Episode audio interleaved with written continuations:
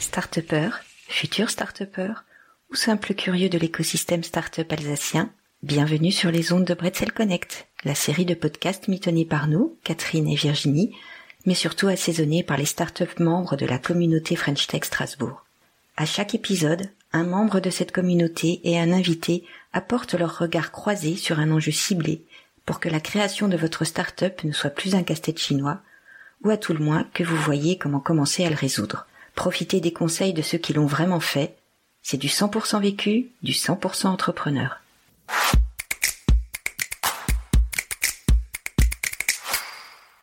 Bonjour à tous. Dans un précédent épisode de Bretzel Connect, nous avons abordé le statut particulier d'étudiant entrepreneur. Dans ce nouvel opus, nous allons plutôt vérifier qui de l'œuf ou de la poule était là en premier. Ou plutôt, est-ce l'opportunité qui fait le larron? Naît-on entrepreneur? Devient-on start-upper avec une soudaine envie de tout révolutionner?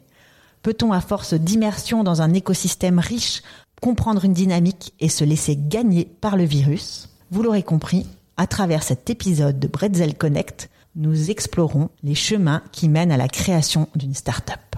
Mais en fait, je commence par quoi? Pouvez-vous me répondre? Oui, bonjour. Bonjour. Hugo Schwiz, donc je représente la société Prosoon. Et alors par où ça a commencé? Je crois que pour moi ça a été l'adéquation entre entre des convictions, des engagements et mes études. J'ai commencé à travailler aux dernières nouvelles d'Alsace en tant que chef de publicité j'ai découvert une technologie euh, euh, qui s'appelle la blockchain et je suis revenu à mes premiers amours qui étaient euh, un engagement pour l'intégration professionnelle des étudiants et ça a été le début euh, d'une idée qui a germé et à un moment donné, les, les convictions ont pris le dessus. Et toi Virginie, présente-toi un petit peu. Alors déjà, bonjour, je m'appelle Virginie, j'ai créé le projet freepie.co et tout a commencé tout simplement avec un problème. C'est-à-dire que en tant que grande fan de vêtements d'occasion, je me suis vite rendu compte que j'avais beaucoup de mal à trouver certaines pépites alors même que je savais qu'elles étaient dans les magasins. Et euh, c'est comme ça que j'ai d'abord créé l'annuaire et ensuite euh, le vrai principe de Freepie, donc la marketplace pour acheter des vêtements. Donc euh, en parallèle de mes moi c'est vraiment parti du problème et ensuite j'ai fait rentrer ça à peu près dans ma vie de tous les jours en tant qu'étudiante. C'est vrai que déjà dans cette première présentation, on voit que votre environnement joue beaucoup études, loisirs, famille. Qu'est-ce qui a nourri votre parcours entrepreneurial? Alors il y a différents éléments déclencheurs, je dirais. Donc le parcours de formation, l'expérience professionnelle, et puis euh, la quête de sens. Donc euh, moi un des éléments déclencheurs, c'est quand j'ai découvert un modèle japonais qui s'appelle Ikigai, qui réunit quatre dimensions ce qu'on aime faire, ce qu'on sait faire, ce qu'on peut être payé pour faire, et ce dont le monde a besoin. Et ça a été le début d'une grande réflexion. Et je suis papa de deux enfants. Et quand elles ont été en âge de me demander euh, ce que je faisais dans la vie, euh, j'ai eu un peu de mal à leur répondre. Et c'est là que je me suis dit, euh, il faut que tu reprennes ta vie en main. Il faut que tu développes un projet qui te corresponde mieux. Et voilà, ça a été le point de départ. Je rejoins euh, totalement l'idée de la quête de sens, puisque c'est pendant mes études que je me suis rendu compte en fait que j'étudiais des choses qui me plaisaient peut-être pas autant que je le pensais, et que à côté bah, j'avais des passions et vraiment des choses qui m'animaient beaucoup plus que la finance. En l'occurrence, j'ai fait, j'ai j'ai un master en finance. Mais peut-être qu'effectivement, tu cherchais, tu sentais que tu avais aussi un vide dans par rapport à tes études, que ta vie, t'avais quand même aussi un vide. Et à un moment donné, qu'est-ce qui est le déclencheur? Alors effectivement, c'est la découverte de l'ikigai par rapport aussi à, tes enfants, à une remise en question. Quand on devient euh, père, bah, c'est une étape de ta vie. Quand on commence des études, bah, c'est une nouveauté. Quand on fait des études après quelques années, bah, on a aussi besoin de voir que de, nourrir en fait euh, son soi d'autre chose que de nourriture qui nous viennent comme ça du haut en bas, euh, qu'on crée sa propre expérience, de créer son propre savoir. Est-ce que ça, ça a été aussi un facteur déterminant? C'est totalement ça en fait, c'est qu'au final, je me rendais compte que dans les études au quotidien, c'était pas forcément des sujets qui m'animaient, c'était pas forcément des sujets dans lesquels je me reconnaissais. Et à côté de ça, du coup, j'étais en train de creuser toute ma connaissance dans le milieu de la mode, dans les conséquences environnementales de la mode aussi, de creuser toute ma connaissance dans les magasins de vêtements d'occasion, notamment à travers un annuaire que j'avais juste dans ma tête à ce moment-là. Et c'est ça en fait qui m'a poussé, puisque je voyais qu'autour de moi, de plus en plus de personnes étaient curieuses de cet univers, mais elles-mêmes n'avaient pas les réponses. Donc je me suis dit, si déjà je suis capable de leur apporter, autant y aller.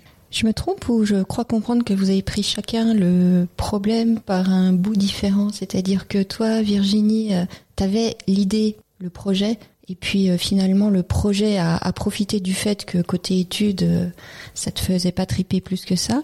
Et toi, par contre, c'était vraiment le souhait d'avoir un projet qui ait du sens qui t'a amené à l'idée? Alors, je dirais que c'est les deux sont arrivés en même temps.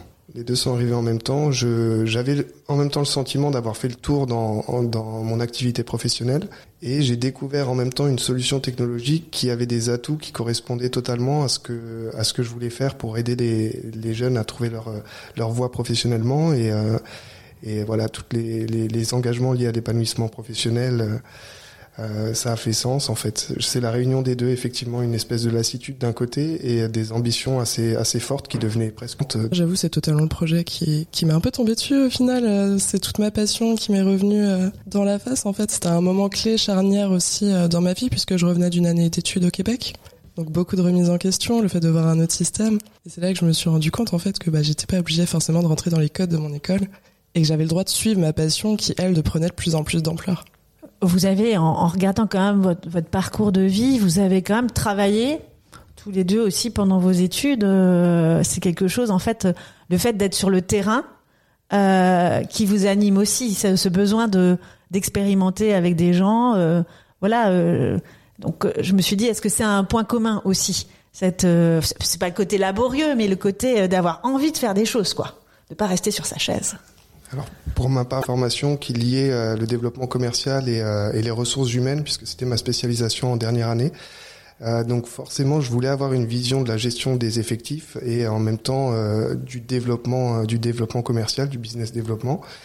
Et effectivement, c'était c'était pas vraiment calculé, mais je me suis aperçu que ça m'avait bien armé pour pour rentrer dans, dans l'aventure entrepreneuriale. Mais j'ai l'impression que rien n'était calculé.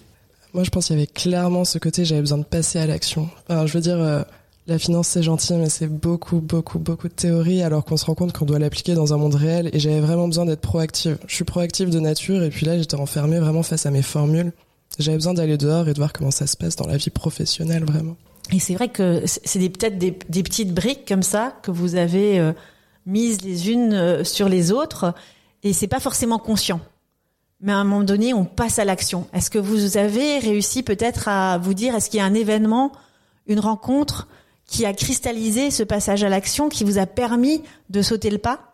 Oui, alors euh, moi j'étais en, en, CDI depuis plus de cinq ans aux dernières nouvelles d'Alsace, donc c'était euh, une expérience super euh, significative et j'étais très à l'aise, j'avais une super équipe, des super collègues. Et à un moment effectivement j'ai senti que l'envie de, de, de, porter ce projet était trop forte. Et, et en fait les marques d'intérêt de toutes les parties prenantes de mon projet que j'avais rencontrées me conforter à chaque fois dans l'idée de me lancer. Et alors euh, le déclencheur, moi, ça a été la rencontre avec Catherine Ledig, qui est directrice de formation à l'université de droit euh, de Strasbourg, qui proposait une formation euh, dans le droit de l'économie numérique. Donc c'est en lien avec mon projet. Je me sentais pas capable de me lancer comme ça. Il fallait que je sécurise un peu. Donc j'ai décidé de reprendre mes études. Et alors la goutte d'eau, ça a été le dispositif d'étudiants entrepreneurs que j'ai découvert en même temps. Et donc c'était super rassurant de pouvoir me dire que j'allais me former et bénéficier d'un accompagnement à l'entrepreneuriat. C'est ce qui a déclenché la rupture conventionnelle. Donc à la fois un écosystème qui est assez construit pour pouvoir sécuriser ce premier passage à l'acte et du coup euh, une envie très forte. Donc les, deux alliés euh, ont, fait euh, que tu as décidé de, de tenter l'aventure. C'est ça. Je ne sais pas si j'aurais réussi à passer le pas si j'avais pas découvert cette formation et ce dispositif parce que c'est vrai que j'étais, euh, bah, j'avais construit ma vie déjà, donc des enfants, euh, toutes les responsabilités que ça implique, euh, propriétaire, etc. Donc c'était c'était un sacré risque, mais j'ai pu compter sur le soutien de, mes proches et, sur le soutien de mon ancienne direction, et ça c'est super important aussi. Bah, de mon côté, ça s'est aussi un peu joué sur un concours de circonstances en fait, dans le sens où en même temps que j'ai eu cette perte de sens dans mes études, j'ai rencontré la bonne personne, c'est-à-dire Jules Lagadic qui m'a vraiment servi de mentor dans le sens où il m'a vraiment aidé à lever toutes les barrières mentales et toutes les peurs qu'on peut avoir face à l'entrepreneuriat. Et c'est vraiment suite à cette rencontre que j'ai décidé de me lancer à 100% parce que j'avais absolument aucune appréhension face à ce milieu. Jules Lagadi, qui est le CEO, tu peux peut-être nous le présenter deux minutes parce que c'est vrai que voilà, c'est vrai que Jules a inspiré euh, pas mal de start-upers euh, au niveau des, des étudiants. Exactement, je pense que c'est un petit peu euh, le papa de pas mal de startups dans l'écosystème. Euh, du coup, Jules Legadi, qui est le CEO de Schlookmap. Euh, et puis, ce qui est drôle un petit peu dans le contexte, c'est qu'au final, Schlookmap et Frippy sont assez proches, puisque Schlookmap est un annuaire de bar et Frippy, euh, en partie, un annuaire de magasin de vêtements d'occasion. Donc, je pense que le match était encore plus euh, cohérent. Par rapport à, votre idée de start-up, alors on a pu voir qu'effectivement, il y avait comme ça des éléments, c'est multifactoriel, votre décision de, de, créer. Est-ce que euh, par rapport à, ça, vous avez développé votre... Est-ce que c'était vraiment la toute première idée qui, que vous avez développée là Même en y réfléchissant, eu quelques petites envies d'entreprendre euh, avant? Je, me posais la question si euh, on se lance tout de suite, on croit, ou alors rétrospectivement, cette envie d'entreprendre, elle vous avait déjà titillé, ou c'était déjà un projet professionnel possible euh, quand on choisit ses études euh, Je sais pas. Je me suis demandé. Alors moi j'ai beaucoup de sources d'inspiration. Alors dans mon activité professionnelle, j'étais, je gérais un portefeuille client euh, de chef d'entreprise, donc beaucoup de beaucoup de partage d'expérience et c'est vrai que ça m'a donné un peu l'eau à la bouche de voir tous ces tous ces chefs d'entreprise, de les rencontrer, de les suivre et de les accompagner dans leur campagne de communication. Euh, donc voilà, ça, ça a été effectivement un, des premiers éléments qui m'a donné euh, vraiment envie d'entreprendre. Et puis ensuite, euh, c'est non, moi, j'ai pas, j'ai pas en tête de faire plusieurs projets. J'ai vraiment, je pense, trouvé celui qui me correspond. J'ai eu des marques d'intérêt qui m'ont conforté et, et du coup, je me consacre et je veux me consacrer et consacrer ma vie à ce projet. Alors, sur l'origine, à l'inverse, moi, c'est vraiment sorti un petit peu de nulle part. Dans le sens où, à la base, je voulais devenir euh, directrice de collection. Donc, euh, à la fin de mon diplôme, je voulais vraiment partir en école de mode à Paris et euh, réussir à devenir donc directrice de collection. Et le projet a mis fin à toutes ces idées. C'est-à-dire que je me suis tellement rendu compte que c'est quelque chose qui m'épanouissait que l'idée de faire ce travail en parallèle ne m'intéressait plus du tout. J'ai totalement abandonné l'idée de postuler à des écoles de mode. Et, tu n'avais pas envie de. Au départ, effectivement, tu t'étais pas, pas eu une autre idée. Bah, en fait, vu que ça m'est tombé dessus, j'ai jamais eu d'autre idée à part Frippy. Alors par contre, ça veut pas dire que j'ai pas fait pivoter mon idée. Elle a beaucoup bougé, mais ça reste vraiment, euh, voilà, je vais dire les choses telles quelles, ça reste mon petit bébé. C'est quand même la passion qui veut. Parce que, en fait, c'est vrai que le, podcast sert beaucoup aussi à inspirer d'autres. Donc, vous avez été aussi inspiré par des personnes, comme vous avez pu le partager avec nous. Et, et c'est vrai que hum, ce podcast va aussi, on l'espère, euh, servir à inspirer euh, d'autres euh, futurs euh, entrepreneurs start-upers. On pourrait peut-être conseiller aux, personnes de développer leur passion. Parce que la blockchain, c'est, comme tu en parles, Hugo, c'est presque une passion. Complètement. Surtout que j'étais pas du milieu de la, tech au départ, donc j'ai découvert ça. Comme j'étais dans la publicité, dans la presse, je me suis intéressé à comment le numérique, qui devenait un, énorme concurrent dans notre secteur d'activité, comment il monétisait l'attention. J'ai découvert qu'il y avait des pratiques un peu abusives et donc euh, tout ce qui est lié aux, protections des données personnelles. Et, euh, et c'est là que j'ai découvert en fait qu'il y avait des alternatives et que la blockchain faisait apporter en tout cas des réponses, en plus que de créer des, des registres de, de données certifiées qui là pouvaient euh, effectivement être très bénéfiques aux étudiants, aux personnes en formation pour valoriser leurs compétences. Parce que euh, je fais, voilà, je suis aussi partie de cette problématique. euh, on a du mal à justifier ou à reconnaître des compétences. On, on a affaire à des outils euh, souvent qui sont du déclaratif, et donc il y a tout un temps qui est consacré à la vérification. voilà, est-ce qu'il a, est-ce qu'il a vraiment ce diplôme, etc. Sans parler ben, de, de- des documents papier hein, qui peuvent être falsifiés, qui peuvent être perdus, abîmés, etc. Donc la technologie avait euh, des atouts et j'ai tout de suite euh, ben, imaginé cette, comp- cette compatibilité. Et c'est vrai qu'après, c'est alors ça a été énormément de rencontres pour me familiariser avec euh, les acteurs de cette technologie. On a la chance à Strasbourg d'avoir un bel écosystème, notamment piloté par Blockchain Alsace. Et, donc toutes ces rencontres, elles m'ont conforté dans l'idée que la tech pouvait apporter des choses à ce projet. Et j'invite tous ceux qui sont intéressés euh, bah, pour apprendre un peu plus sur cette technologie euh, bah, à, rejoindre cette communauté. C'est beaucoup de partage d'informations et c'est vraiment très pédagogique. Euh, voilà, on, cherche à démocratiser la solution. J'étais président de la junior entreprise de mon école, donc on, je m'occupais déjà de, de chercher du boulot pour les étudiants pour qu'ils puissent financer leurs études. Et j'ai réalisé mes mémoires sur les relations école-entreprise. Et ça, pendant que j'étais étudiant, je l'ai fait en France et en Irlande parce que j'ai fait un an à Dublin. J'ai fait une étude comparative un peu des systèmes euh, irlandais et français. Et donc j'étais vraiment dans ces questions-là. Après, je suis allé sur le marché du travail. J'ai pas trouvé un emploi qui est qui voilà qui correspondait vraiment à ce secteur, euh, les relations école-entreprise, etc. Il a fallu travailler. Donc euh, donc j'ai travaillé d'abord dans les énergies renouvelables, puis après au DNA. Et après, quand j'ai découvert cette technologie, ça, c'était comme une évidence en fait pour moi. Donc, euh, euh, revenir à, à, ces valeurs et à ces engagements. Euh, il y a une dimension dans mon projet qui est liée à l'égalité des chances aussi. Euh, je suis assez d'accord qu'on part de problématiques que finalement, euh, on dit souvent que la colère est un chagrin déguisé en soldat. Donc moi, c'est un peu ça. C'est que j'ai beaucoup, beaucoup de mes amis qui ont été victimes de discrimination et donc, bah, on est allé au front en fait avec ce projet. Et, c'est vrai du coup d'avoir des sources d'inspiration, mais autre que son parcours principal. Souvent, quand on est étudiant, on a des passions et on pense qu'on ne pourra pas travailler euh, avec ses passions. Et peut-être que c'est euh, l'entrepreneuriat est une réponse à, cette alliance euh, de ses compétences, de ses passions, autres que celles qu'on a pu apprendre comme ça ou aborder sur les bancs des facs. Bah, c'est vrai qu'aujourd'hui, on y met un petit peu en tête qu'il faut avoir un bon travail pour avoir une bonne situation. Et je trouve ça dommage qu'on mette de côté tout simplement ses passions. Personnellement, et de par euh, mes parents d'ailleurs que je remercie puisqu'ils sont aussi entrepreneurs dans leur passion, pour moi c'était pas envisageable de pas travailler dans quelque chose qui me fait vibrer au quotidien. Et bah, jusqu'ici, la chose qui me faisait vibrer au quotidien, bah, ça va être voilà la mode en général, mais pas que. C'est là que je rejoins justement euh, l'idée de, de sens, l'idée de vraiment de valeur. C'est-à-dire que autant j'aimais la mode, mais il y avait énormément de choses qui me dérangeaient dedans, c'est-à-dire, euh, outre l'aspect environnemental, c'est aussi tous les dictats qui sont emmenés par ça, le fait que voilà, la mode c'est fait justement pour se démarquer, mais quand on va dans les magasins, c'est très uniformisé. Donc c'est vraiment toutes ces choses-là en fait qui m'ont qui m'ont guidé et qui m'ont dit mais c'est comme si je n'arrivais pas à vivre avec toute cette injustice en fait autour de moi. J'arrivais pas à rester là les bras ballants. Je reviens sur l'idée de proactivité encore une fois. Alors, on a beaucoup parlé de passion, d'inspiration. Je vais revenir un peu sur le plancher des vaches, mais une fois que on a décidé de se lancer, on revient au titre du podcast et de l'épisode, c'est et par où on commence? C'est-à-dire qu'une fois qu'on s'est dit j'y vais, j'y vais, mais où et en passant par où? Alors moi je trouve qu'il y a un paradoxe et euh, ça c'est un petit peu un message à tous ceux qui, euh, qui veulent se risquer à l'aventure entrepreneuriale. J'ai eu du mal moi, euh, surtout quand on est dans de l'innovation, j'ai eu du mal à parler de mon projet, à présenter publiquement mon projet, et j'ai rencontré un, ancien camarade de classe qui est qui est chef de produit chez Zalando à, Berlin et qui vraiment lui est dans l'écosystème des startups et il m'a dit Hugo c'est la plus grosse erreur que tu puisses faire. Fais un maximum de pitch, va à un maximum de start, fais des hackathons. C'est le seul moyen de te confronter et de confronter ton, ton projet euh, au marché finalement.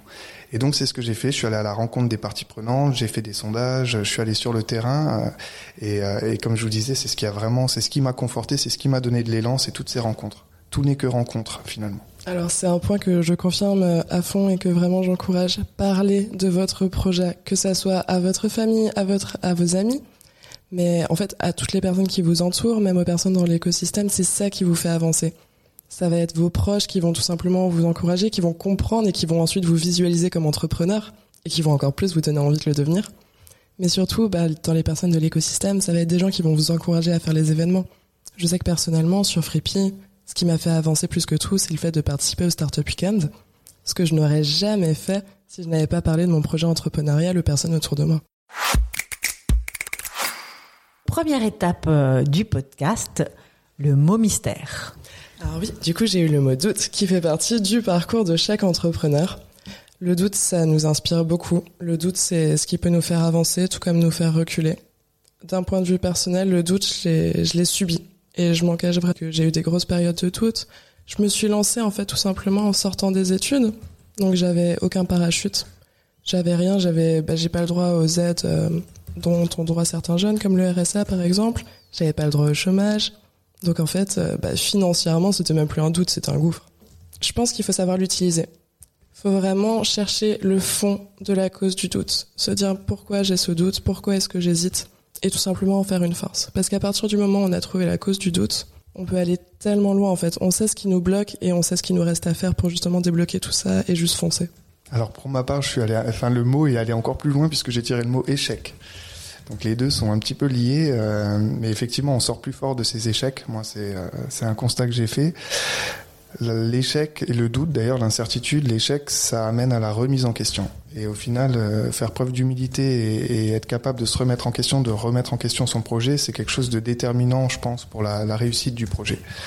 Alors des échecs, j'en ai connu beaucoup, mais je me dis que le plus gros échec, c'était c'était de pas forcément être épanoui dans mon travail, de pas de pas être fier de ce que je faisais, de pas voilà, c'était là était le véritable échec. Et si je tentais pas ma chance, je restais dans cet échec. Donc, euh, donc au final, euh, l'entrepreneuriat, ça a été une bouée, ça a été une opportunité. Euh, bien sûr, qui a été rythmé par par différents échecs. Hein. Il y a des fois où au Startup Weekend, ben, on se retrouve tout seul et personne suit suit son projet, donc ça ça nous met dans de l'incertitude. Mais voilà, il faut il faut redoubler d'efforts, continuer. Et puis ben, la preuve, c'est qu'aux derniers événements, on a été une belle équipe et on a pu on a pu bien avancer sur le projet. Donc on en sort toujours plus fort. Après, c'est il y a, y a l'équilibre entre, entre, à trouver entre euh, obstination peut-être et ses doutes et ses échecs. En fait, on a vu aussi euh, des entrepreneurs qui euh, peut-être ne savaient pas, comme tu disais, remettre en question complètement, se servir du doute, le chasser peut-être plutôt que de l'affronter. ne prenez pas en compte les pourquoi des échecs. Donc peut-être qu'effectivement, euh, avant de commencer, par où je commence, parce qu'on a ce gros doute, il y a quand même un travail euh, personnel à faire et, et à creuser son chemin aussi en, en se posant euh, la question de comment je vais être en tant qu'entrepreneur.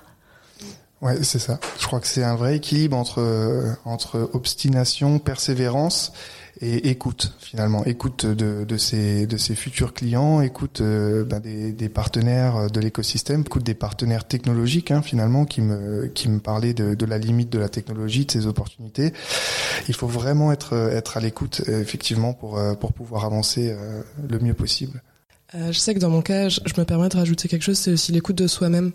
C'est vraiment ce que l'expérience entrepreneuriale m'a le plus appris jusqu'ici, c'est m'écouter, savoir quand je vais trop loin, savoir quand je pourrais faire plus. Donc, euh, je pense que les premiers acheteurs de livres de développement personnel doivent être des entrepreneurs.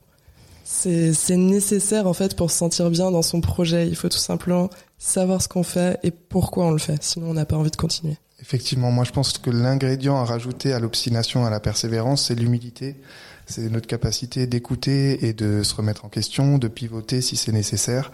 Et, euh, encore une fois, moyen euh, pour tester son idée et puis euh, voilà, se, la sécuriser, garantir, garantir qu'il y a un marché, que les gens sont prêts à adhérer à votre à votre projet et surtout de pouvoir co-construire un modèle adapté à à toutes les parties prenantes.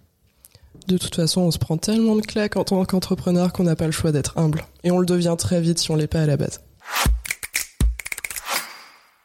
Nous arrivons à la séquence désormais euh, traditionnelle de nos épisodes Bretzel Connect du son sur lequel nos invités vont être amenés à réagir.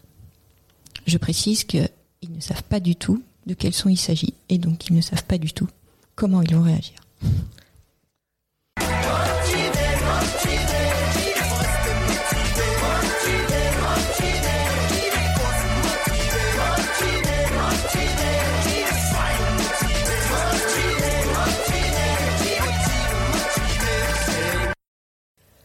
Alors, Hugo, Virginie, avez-vous reconnu euh, ce groupe euh, incontournable? Ça me fait surtout penser aux vacances en camping. C'était pas le but. Mais on peut faire une, on peut faire une analogie, je pense, entre les deux. Euh, effectivement, ça, moi, ça me fait penser à, un groupe, à l'esprit d'équipe à l'esprit d'équipe, euh, puisqu'un projet euh, seul, euh, bah, on va pas très loin. Du coup, il faut savoir s'entourer, s'entourer de la bonne équipe et, et s'entourer de la bonne, de la bonne équipe, ça veut aussi dire fédérer cette équipe.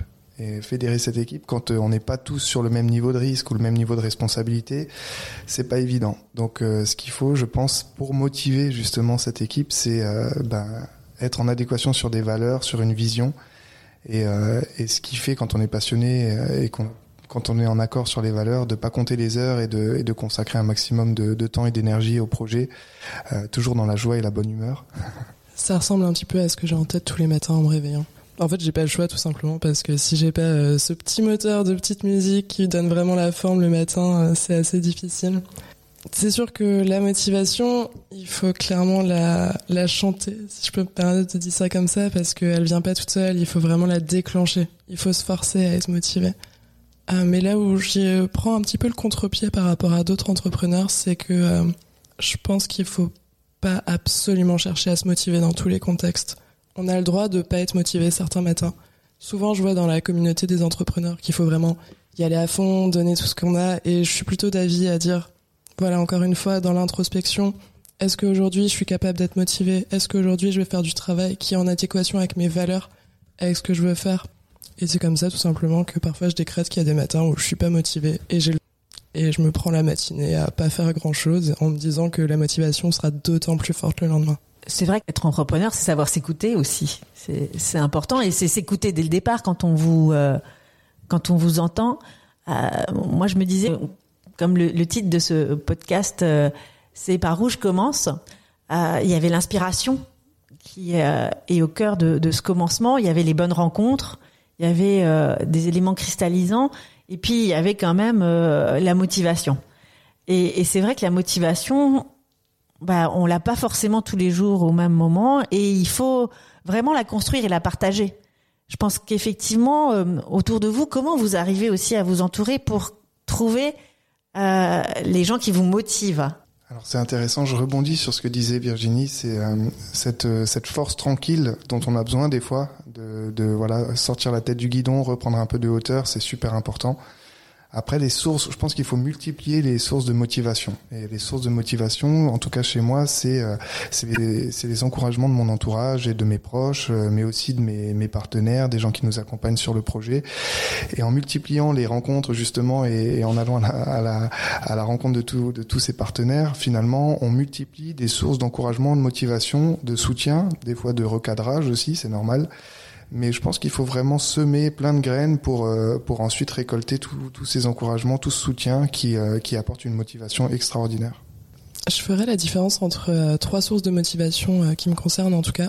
Je pense que ma première source de motivation, ça va être mes petits achievements dans Freepy, donc encore une fois les partenaires, les petits succès, les petites réussites comme ça, ou les grandes d'ailleurs. Ma deuxième source de motivation, ça va être l'écosystème, donc les personnes dont je suis proche, avec qui je peux aller prendre un verre si jamais ça va pas trop et parler sur le projet. Et la troisième source de motivation, en fait, c'est tout simplement euh, les personnes qui sont totalement en dehors de l'écosystème. Et je pense, en tout cas personnellement, ça me fait beaucoup de bien d'avoir encore des personnes qui sont pas à fond dedans. C'est vraiment elles qui me permettent de prendre du recul tout simplement sur le projet. Donc en gros, quand la motivation me vient de mes clients, c'est super cool. Si elle vient pas de mes clients, j'ai les autres entrepreneurs pour me remonter le moral. Et si jamais je suis dans une phase où j'ai pas envie de me faire remonter le moral par d'autres entrepreneurs, j'ai toujours mes amis qui sont là pour me dire bah c'est pas grave, tu fais quand même quelque chose de super. Je pense qu'une vraie force c'est de savoir capter les signaux aussi de l'environnement en fait finalement euh, moi qui suis dans la lutte contre les discriminations, il y a eu des scandales récents euh, et des études menées par le gouvernement ça, c'est le type d'article et d'information qui, euh, voilà, moi, me, me redonne encore plus d'élan et, et, renforce ma motivation à réussir et voilà, à prouver qu'on peut créer des modèles, des modèles responsables. Euh, tout, tout cet aspect-là, hein, utile et responsable, c'est euh, source de motivation, c'est avoir le sentiment de contribuer à quelque chose de positif pour le monde. Euh, je, en tout cas, moi, je puise beaucoup ma, ma motivation là-dedans. C'est quelque chose que je confirme à fond, tout simplement. En fait, quand je dis écosystème, on pense directement à l'écosystème de start-up, mais il y a aussi l'écosystème des valeurs qu'on défend. Euh, bah dans ton cas, ça va être la discrimination. Dans mon cas, ça va être euh, tout ce qui touche à l'environnement ou à la discrimination aussi, d'ailleurs. Et euh, c'est vraiment important de se nourrir de ces petites victoires, de la conjoncture dans laquelle on est et qui profitent à notre projet. Et qui profitent tout simplement aux choses qu'on défend. Est-ce que vous vous souvenez de la première rencontre que vous avez décidé de faire, de la première porte à laquelle vous avez décidé de taper, une fois que vous avez pris la décision d'être, euh, de monter votre propre euh, start-up? Moi, je m'en souviens bien. J'espère qu'il m'écoute. C'est euh, Thomas Cruzol qui est directeur d'Epitech. Puisque forcément, donc moi, c'est, j'avais, j'avais fait ma scolarité à l'ISEG qui était dans les mêmes locaux, donc je connaissais bien Thomas. Euh, je savais qu'il était aussi intéressé par la technologie blockchain et il était directeur d'une école d'informatique. Donc pour moi, ça faisait sens de le solliciter et d'avoir son avis sur mon idée. Et effectivement, ça a été euh, ça a été une rencontre super enrichissante et ça m'a donné un élan fou euh, pour la suite du projet. Mais Thomas Cruzol, si tu m'entends, merci encore. du coup, cette fois-ci, je peux pas citer Jules puisque c'était pas la première porte à laquelle j'ai toqué, c'est plutôt la première personne qui m'a mis un coup de pied aux fesses pour que j'aille toquer à des portes. Euh, je pense que la première institution que je suis allée voir, du coup, c'est Pépite Ethéna. Et c'était quelques mois après l'émergence de, de l'idée dans ma tête.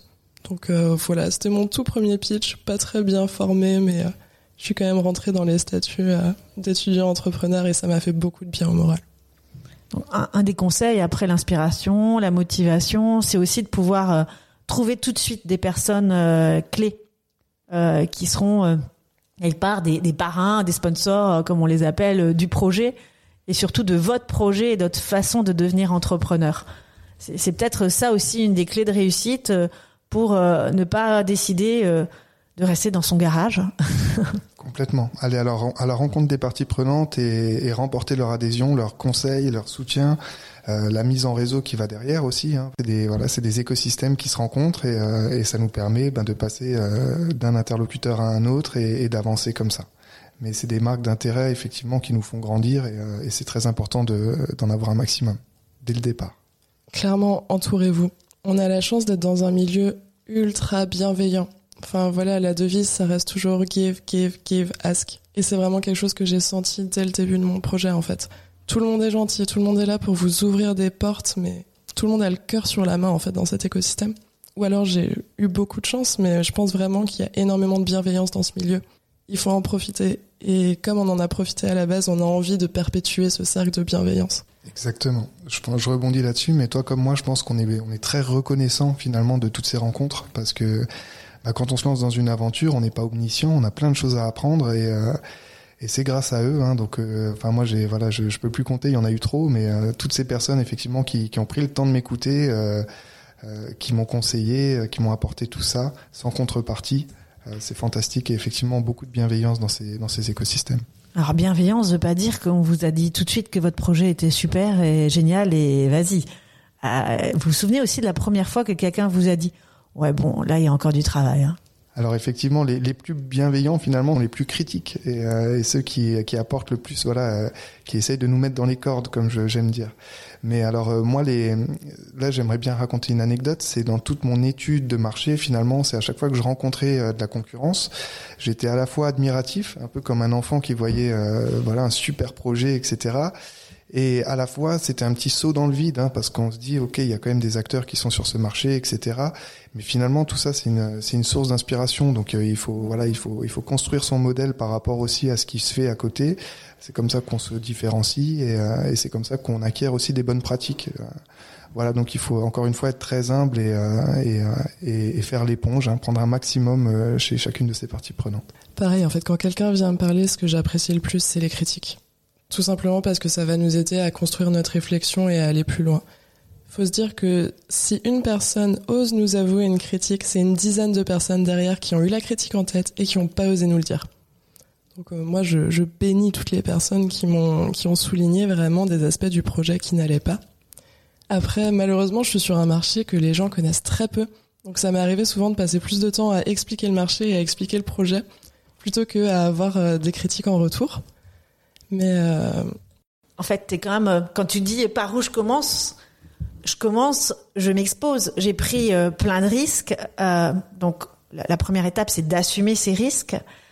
Euh, du coup, je pense que à partir du moment où on a pris cette décision, on se sent quand même fragile. Et on a, vous avez beau dire, c'est ceux qui nous critiquent, euh, bah, faut quand même les assumer ces critiques. bah, faut quand même avoir en tête que la première critique, elle fait mal. Parce que quand on se lance dans un projet, on y met vraiment toute notre tripes, toute notre énergie, on pense faire de notre mieux. Donc forcément, quand on se prend une critique, faut l'encaisser la première. Effectivement, moi, je me rappelle surtout des questions de jury qui parfois m'ont vraiment décontenancé. Après, j'ai pas une critique qui ressort tout simplement parce que je me suis beaucoup concentrée sur le fait de pas mal les prendre, de pas les prendre personnellement. Je pense que c'est quelque chose de très important de se dire que voilà, la personne ne critique pas juste pour nous blesser et que même si c'est le cas, il faut lui montrer qu'on est capable de rebondir, de pivoter et de faire toujours mieux.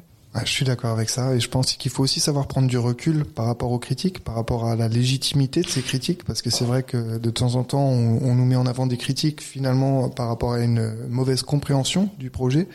Donc effectivement, ça c'est euh, c'est vrai, je l'ai rencontré aussi. Il faut être très pédagogue et, euh, et devoir formuler, reformuler, présenter, représenter. Finalement, c'est un super exercice pour euh, pour euh, choisir ses mots clés et ses accroches les fameux elevator pitch et, euh, et tout ce qu'il faut pour présenter rapidement et, et concrètement le projet. Moi, je voulais aussi rebondir sur le fait que finalement mes parents ont été les premiers à être très critiques euh, puisque forcément je prenais un risque. Pour eux c'était pas facile, hein, leur fils qui quitte un CDI, qui a deux enfants à charge. Mais mais aujourd'hui euh, ils sont super contents pour moi. Ils ont mis un peu de temps parce que c'est pas forcément les plus tech que je connais, mais euh, mais du coup voilà, ils ont mis ils ont mis le temps, ils m'ont fait confiance, ils m'ont soutenu et, euh, et malgré toutes les incertitudes qu'il y avait aujourd'hui, ils sont assez fiers de ce que j'ai réussi à faire et, et je pense que la route va encore être être belle.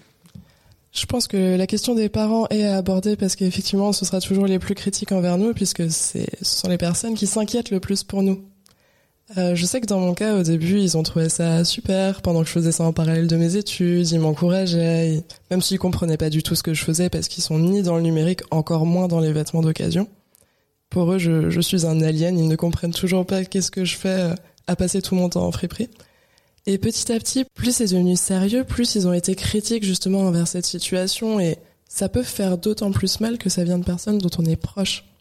Moi, je sais que la critique qui m'a le plus blessée, c'est mais pourquoi tu continues à faire ça alors que tu pourrais gagner 4000 euros par mois en Suisse? Celle-là, il faut l'encaisser parce qu'elle n'est pas liée au projet directement. Mais encore une fois, ça nous permet juste de, grandir, de remettre en question nos valeurs. Dans mon cas, ça a été de me poser la question est-ce que mes valeurs valent plus que 4000 euros par mois? Vous avez la réponse puisque je suis ici. Donc, euh, ouais, les critiques des parents, c'est celle qui pique le plus, je pense. Par où commencer? Euh, Bien savoir pourquoi on le fait. Ce que je retiens des retours d'expérience de nos invités, qui, par rapport aux autres invités qu'on a pu avoir dans les épisodes précédents, sont encore au tout début de leur aventure entrepreneuriale, c'est que leur envie d'entreprendre est née d'une problématique ou d'un projet qui leur correspondait, d'une quête de sens, parfois combinée à une inadéquation avec les études. Les facteurs qui les ont fait se jeter à l'eau, ce sont des coïncidences, des rencontres multiples avec les bonnes personnes dans ou en dehors de l'écosystème, et ce sont ces rencontres qui vont permettre d'enchaîner les premières étapes. C'est comme si finalement le destin s'en était mêlé. Le plus important, c'est parler de son projet, apprendre à le présenter, capitaliser sur les retours, apprendre aussi à s'écouter et à se remettre en question en rebondissant sur les indispensables critiques constructives. Bien sûr, leur chemin est pavé de doutes, la peur de l'échec est toujours présente, mais les deux constituent finalement un moteur pour continuer d'avancer, même si on n'est pas obligé d'être motivé à bloc tous les matins. Bah, encore merci, merci pour votre invitation toujours un plaisir de parler, euh, de parler de ce qui nous anime et, de nos passions. Euh, voilà, la route est encore longue. Je remercie euh, tous les étudiants qui m'ont qui m'ont soutenu dans ce projet, les responsables de formation, les recruteurs, tous les gens que j'ai pu rencontrer et, qui ont apporté leur petite pierre à l'édifice. Merci à tous et, et à bientôt parce que voilà, ça continue. Tout pareil. Merci à tout le monde. Merci à l'invitation. Parce que ce qui compte le plus pour moi, c'est de réussir à vraiment encourager des personnes comme moi je l'étais il y a deux ans à, se lancer. Et puis ça, pour moi, c'est la plus belle des récompenses. À bientôt pour un nouvel épisode de Bretzel Connect. Bretzel Connect est un podcast produit grâce au soutien de la French Tech dans le cadre du projet d'avenir Disrupt Campus. D'après une idée originale de la communauté French Tech Strasbourg portée par Alsace Digital le soutien de toute l'équipe d'Ethena Pépite, de l'agence ISAC et d'Alsace Business Angels.